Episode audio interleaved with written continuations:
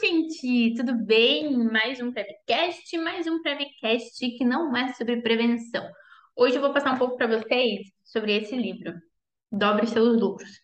Foi um dos livros mais foda que eu já li para empresa, tá? Para lucros de empresa. Tanto que se vocês verem, olha só, o tanto de anotação, não sei se dá para ver, dá para ver? Dá. Olha só, isso aqui é tudo anotação que teve do livro. Estão vendo, né? Muitas anotações, o livro todo rabiscado. Um livro incrível. E muita gente me pergunta sobre isso, né? Tipo, Renata, preciso vender, preciso vender, preciso vender, preciso vender, porque se eu não vendo, eu não tenho lucro. E, gente, não é assim essa conta, tá?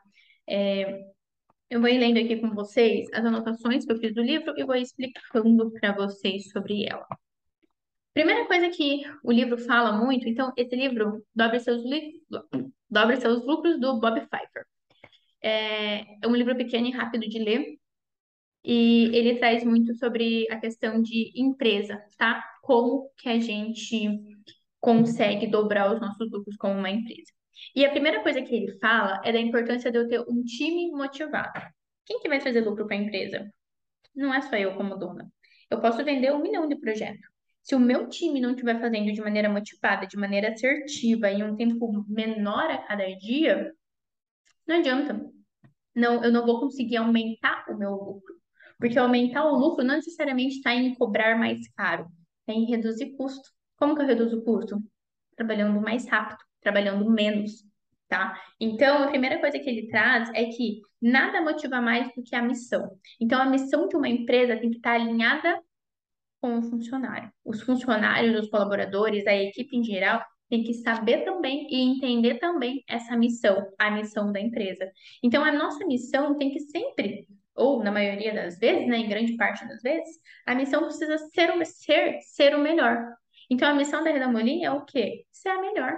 A melhor e a única. O cliente pensou, veio o Renato. Pensou, veio o R da Molin. Ser o melhor é não satisfazer com média. Então, eu não quero ser mediano, eu quero ser o melhor. E não é tipo, ai, tô aqui na média, tá tudo bem. Não. A gente precisa encontrar nada, ser nada menos do que o melhor em tudo. E isso eu preciso alinhar com a minha equipe. Eu preciso que todo mundo esteja junto, pensando, procurando melhorar, se esforçando, querendo mais, querendo trazer novas ideias. E dentro de uma empresa, para que isso aqui funcione, para que estejam alinhados nessa questão de missão, do que é o melhor para a empresa, para que isso funcione, aí é interessante ter a meritocracia, que é o quê? O recebimento por mérito. O que eu falo aqui muito no escritório é: eu não quero pagar hora extra, eu quero pagar bonificação por meta batida, eu quero pagar aumento por ter, tipo, triplicado o lucro do escritório. É isso que eu quero pagar. Eu não quero ficar pagando hora extra porque ficou demais no escritório. Pô, você tá ficando mais do que precisa no escritório, a não ser um caso atípico, né? Ai, pegamos um projeto que precisou, né, mudar o nosso, nosso foco no escritório. Mas, a não ser um caso atípico, se está ficando mais do que precisa no escritório, é porque não está tendo otimização de tempo, é porque está fazendo mais do que precisa. Então, a gente trabalha muito com essa questão de meritocracia. A oportunidade ela é dada para todo mundo mas não tem como a gente garantir que todo mundo vai ter desempenho. Então, dentro de uma empresa, é, a gente, eu trabalho né, aqui no escritório com a meritocracia, que é, porra, todo mundo tem a oportunidade de ganhar quanto quiser. Mas não, nem todo mundo vai aproveitar essa oportunidade. E a meritocracia, a gente vai medindo com metas que cada um vai estipulando para si mesmo. Não é eu, Renata, que falo, você vai fazer isso e assim, assim, assim. Logicamente, a gente tem um consenso e vamos debater sobre algumas coisas. Sim, a gente fala, ó, isso aqui tem que acontecer assim, assim, assado. Mas de uma maneira geral, em um contexto geral, cada um fala, ó, essa semana eu quero isso aqui. Pum. Bateu, tá alinhado com o que o escritório precisa? Aqui entra a meritocracia. Nisso também vem a parte de delegar. Para eu conseguir trabalhar a meritocracia, eu preciso aprender a delegar funções. Então, tem funções aqui que eu vou delegando que, tipo, eu não respondo mais, não me importa. Então, por exemplo, ontem teve aqui uma situação no escritório que a porta não abria. A Letícia, ela é, ela é gerente aqui do escritório, né? É gerente do setor. E a porta não abria, ela me ligou. Eu não posso fazer nada, tô na rua, tô ocupada, não posso fazer nada. Resolve.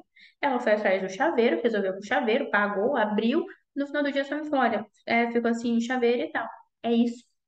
É o delegar. Mas isso é uma coisa que nós, como gestores, como líderes, também precisamos trabalhar. Por quê? Pô, não é só assim, ai, vou delegar e acabou. Várias vezes eu falo, pô, será que tem que ir lá resolver? Falei como tá como gerente de projeto, agora a minha conversa precisa ser só com ela. E ela que conversa com o restante da equipe, que hoje é a Vanaira, né? A gente está procurando, inclusive, para contratar. Se você quer trabalhar com a gente, manda seu currículo, me liga, me manda mensagem. A gente está contratando. Então, na hora que a gente vai fazer reunião, eu já sou acostumada a ir fazendo. Eu tenho que parar e falar: não, é você que faz. Deleguei essa função para você, faz. Então, a meritocracia ela, ela vai acontecer se você, como gestor, souber delegar as funções e ter muito claro qual é a função de cada um. Nisso, eu também delego e eu explico para os meus, meus colaboradores, para minha equipe, que uma empresa é focada em ter lucro. A empresa ela tem que estar tá focada em, em ter lucro. É isso que a gente precisa. Lógico, eu quero ajudar, eu quero ser melhor, eu quero fazer projeto, blá blá blá, mas assim, não é porque eu sou voluntária. Eu também preciso ter lucro, eu também preciso pensar sobre isso. Não é pensar em dinheiro a todo custo, não é pensar em dinheiro como fim, não é ver cada cliente como número, mas é lembrar que, poxa, eu preciso cuidar aqui onde eu estou gastando, eu preciso ver o que cada cliente precisa de fato, para eu também conseguir ter lucro dentro do meu escritório. A meritocracia, ela vai ser medida de acordo com o desempenho. Então, por isso que eu falei que a gente vai ter metas e a gente vai medindo onde cada um está desempenhando para realmente ter as meritocracias. Pessoas boas dentro de uma empresa precisam ser promovidas. E a meritocracia, ela diz essa questão de um ganhar mais do que o outro. Não é todo mundo no mesmo setor ganhando o mesmo valor. Se não produz igual, não tem porquê. A meritocracia trabalha com isso. A meritocracia trabalha com, pô, você trabalha, desempenha mais, ganha mais. Desempenha menos, conforme você aumentar seu desempenho, eu te ajudo. Mas isso a empresa também precisa dar ferramentas para que os colaboradores aumentem essa forma de ter desempenho. Dentro uh, de uma equipe, dentro de um escritório, aqui eu brigo muito com a questão de otimização de tempo. Cara, tempo é vida, tempo é dinheiro. Então não dá para ficar gastando tempo com o que não precisa. É, terminou? Vai. Fez o quê?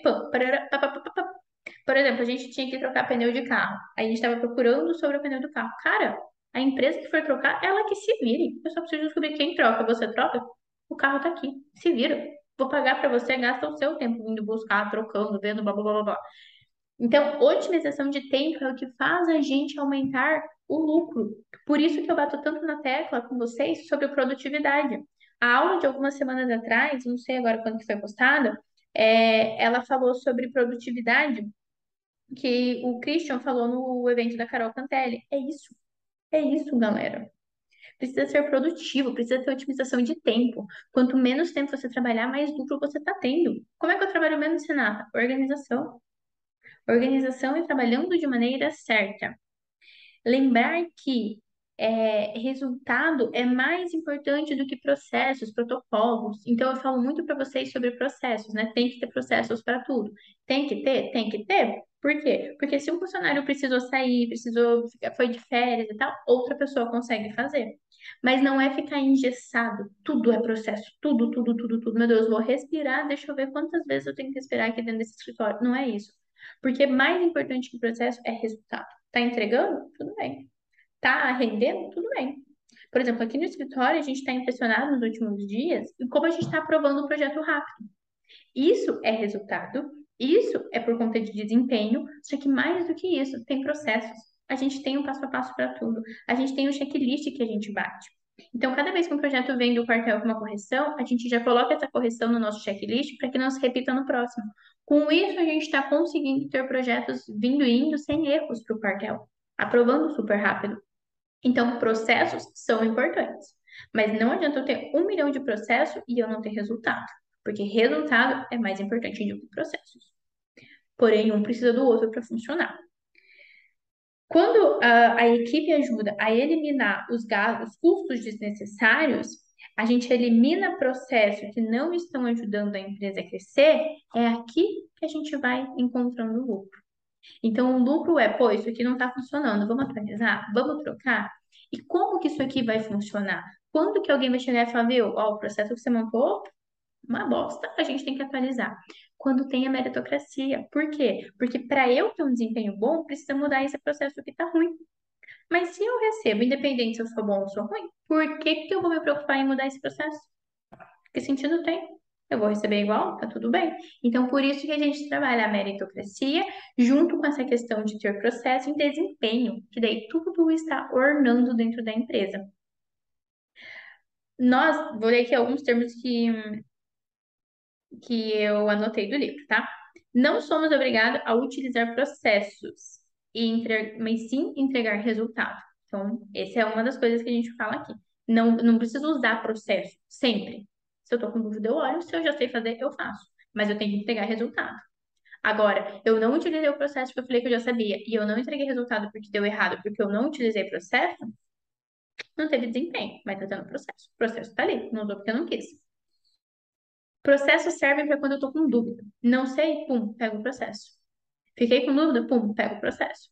Por exemplo, ontem eu fui corrigir um caderno de projeto e vi que ele tinha sido montado errado. Fui olhar se no processo eu tinha a explicação correta. Não tinha, já acrescentei. Falei, ó, próxima vez vamos cuidar com isso aqui. Tá no processo. É assim que funciona. Muitos processos aumentam o tempo de entrega, que reduz o, o, o lucro. Então, a gente só faz o uso quando for necessário. Então, tem alguns processos que se você ficar, tipo, igual eu falei, né? Respirar. Agora eu vou pegar para eu ler como que tem que ser. Cara, aprendeu? Usa, vai, faz. Mas garante o resultado. Cuida com isso, certo?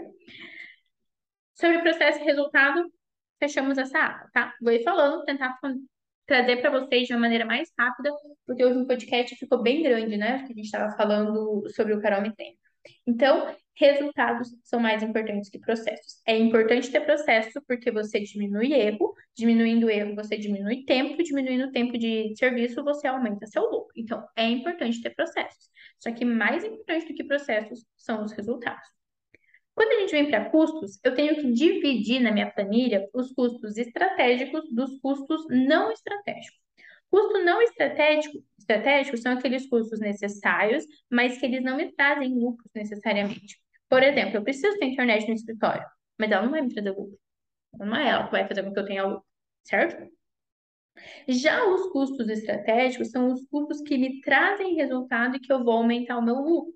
Como, por exemplo, ter um ambiente bacana aumenta meu lucro, porque eu posso cobrar mais. Meu cliente vem aqui, ele vê o que eu tenho, ele vê o que a gente está entregando, ele vê o escritório que a gente tem. Com isso, eu consigo cobrar mais. Então, a gente tem que cuidar muito com isso e separar para você saber, pô, mas está gastando um monte com coisa que não te traz lucro, como é que você quer ter lucro?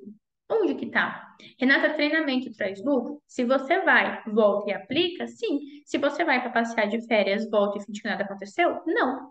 Então é isso que você tem que analisar. Eu sempre falo que, tipo, esse treinamento, essas imersões, vocês precisam entender e aprender a estudar elas. Não é eu ouvir tudo que foi falado, eu vou colocar em prática. Cara, às vezes é dois minutos. É tipo duas palavras, você fala, é isso, pum, coloca lucro, tá? Precisa cuidar com isso. Quantificação em excesso. Nenhuma empresa ganha um tostão com previsões, e sim com resultado. Não adianta ficar, eu acredito que mês que vem eu vou ganhar tanto, então vou fazer. Gente, é resultado. Preciso fechar 40 mil em projetos. Sendo assim, tenho que apresentar 15 propostas. Sendo assim, preciso chegar em tantas pessoas. Sendo assim, preciso fazer isso. Pum, esse é o caminho. Isso que eu vou fazer. É resultado. É traçar esse caminho para chegar no resultado. A gente tem que ter lucro e não ficar prevendo lucro. Eu acredito que eu vou ter isso. Não. É ter resultado, é valores, é número. Gente, a Natália Arcuri fala muito, os números não mentem. É isso. Menos é mais, pum, pum, aqui. Entrou 50 mil, você gastou 60, 10 mil de prejuízo. É isso. Não tem.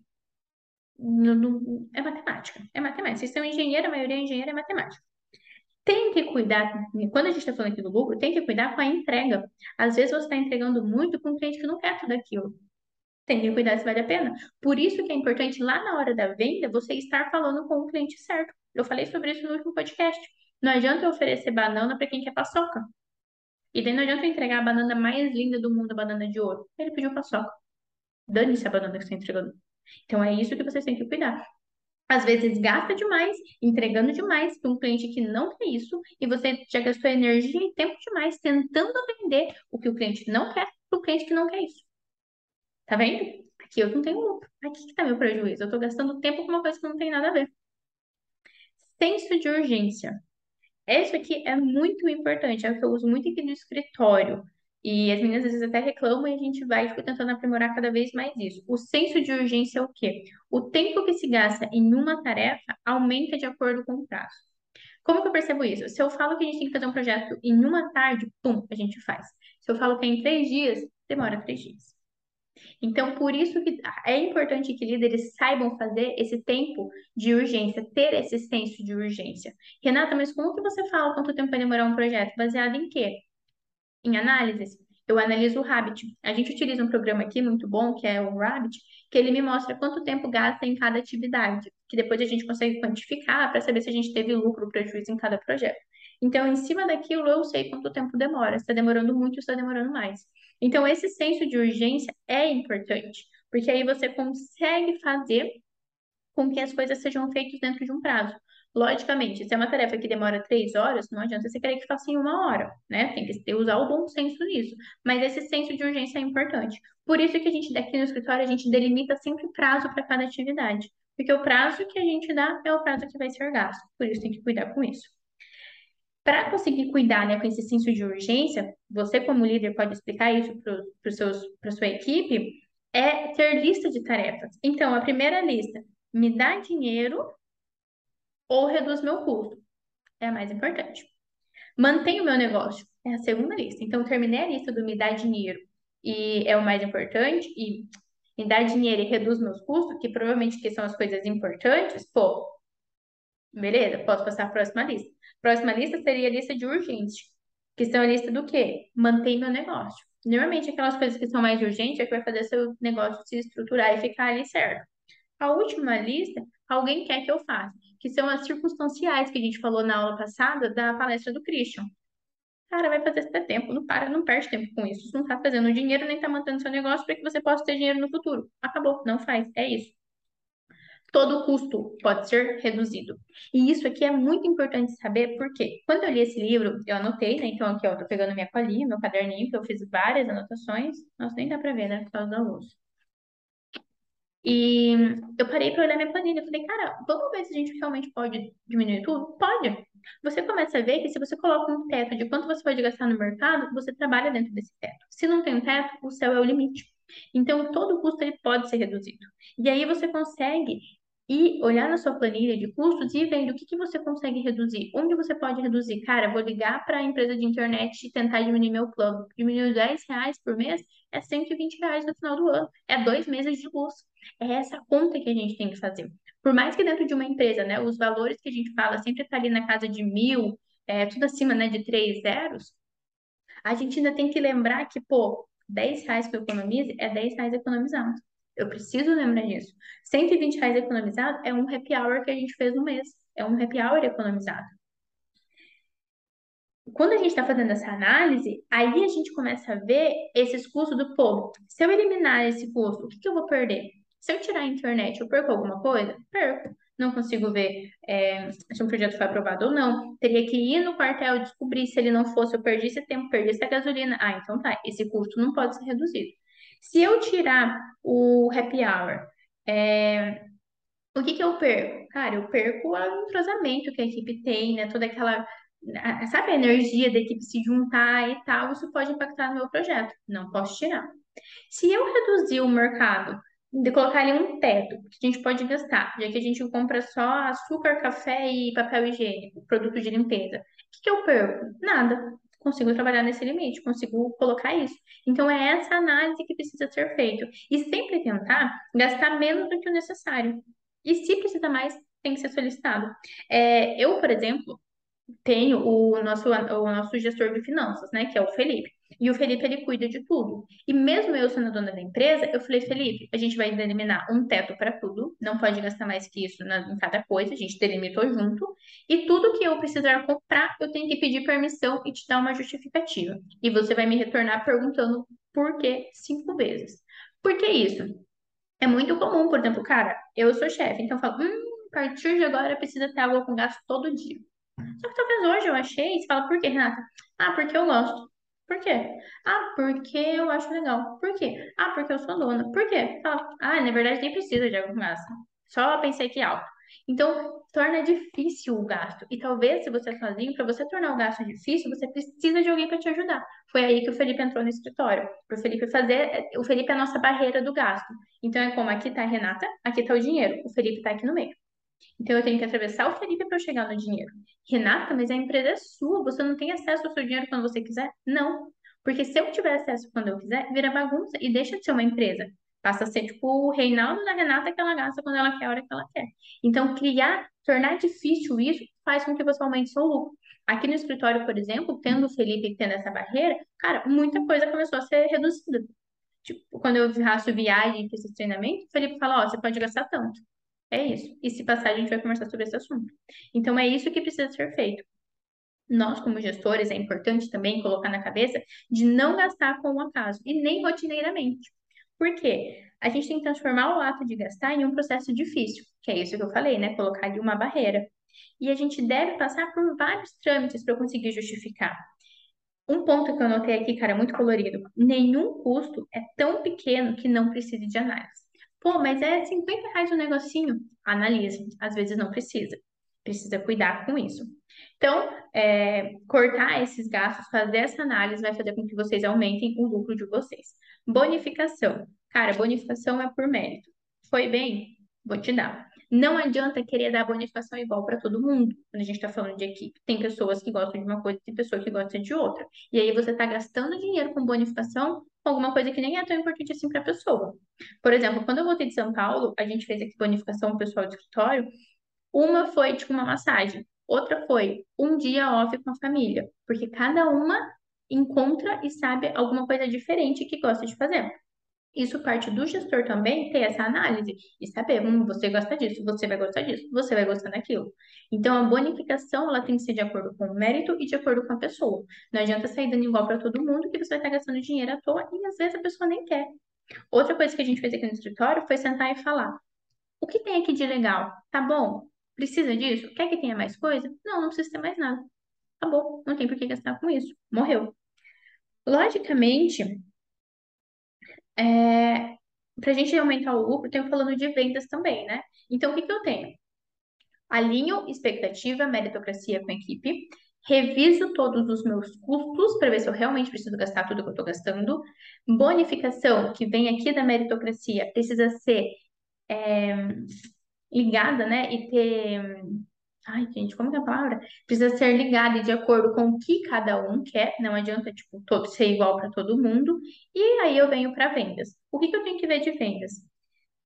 Como que eu vendo? Tenho que ser competente, tenho que confiar no que eu estou falando, tenho que demonstrar que eu tenho empatia, conhecimento, que eu sei que eu sou autoridade no que eu estou falando. E aí, ter aquele senso de querer resolver o problema do meu cliente. Eu preciso resolver a venda do meu cliente, eu preciso resolver o problema que o meu cliente tem. Isso precisa acontecer. Você precisa mostrar que você confia no que você está fazendo, que você tem conhecimento e que você vai resolver o problema dele. Outra coisa é vender o que o cliente quer. É o que eu estou falando. Se ele quer banana, você vender banana. Não é outra coisa ser extremamente confiante como vendedor. Esses são os itens que fazem com que a gente aumente o nosso lucro. Então, esse livro que eu li foi um dos melhores livros, eu aconselho a vocês a lerem, gente. Eu anotei muita coisa, ele traz muitos itens. Eu resumi para vocês. Foi o livro que fez com que a gente revisse muitas coisas aqui dentro do escritório. Então, a gente já trabalhava com a meritocracia, mesmo sem eu saber exatamente o que era. Depois que eu li, eu voltei para a meritocracia, dei uma analisada, a gente melhorou isso, entendi essa questão de bonificação, revisei todos os custos, coloquei teto para tudo, qual que é o limite que a gente ainda pode gastar em cada coisa. Se passa, a gente vai tirar do próximo mês, não vai ter. Melhorei a estratégia de vendas, comecei a vender para quem quer comprar o que eu estou vendendo e, gente, tendo processo no meio de tudo isso, a gente consegue resultado e consegue aumentar o lucro. Então, minha dica é: leiam esse livro E resolvi gravar sobre isso porque recebo muita pergunta de tipo, nossa, tá entrando, tá saindo, tá entrando, tá saindo. Como que eu melhoro isso? Dobre os seus lucros. Fechou? Um beijo, espero vocês no próximo Prevcast. Comenta aqui se for alguma dúvida, me chama no Instagram, liga sininho, tal, todo aquele negócio que vocês já sabem. Um beijo e até o próximo Prevcast.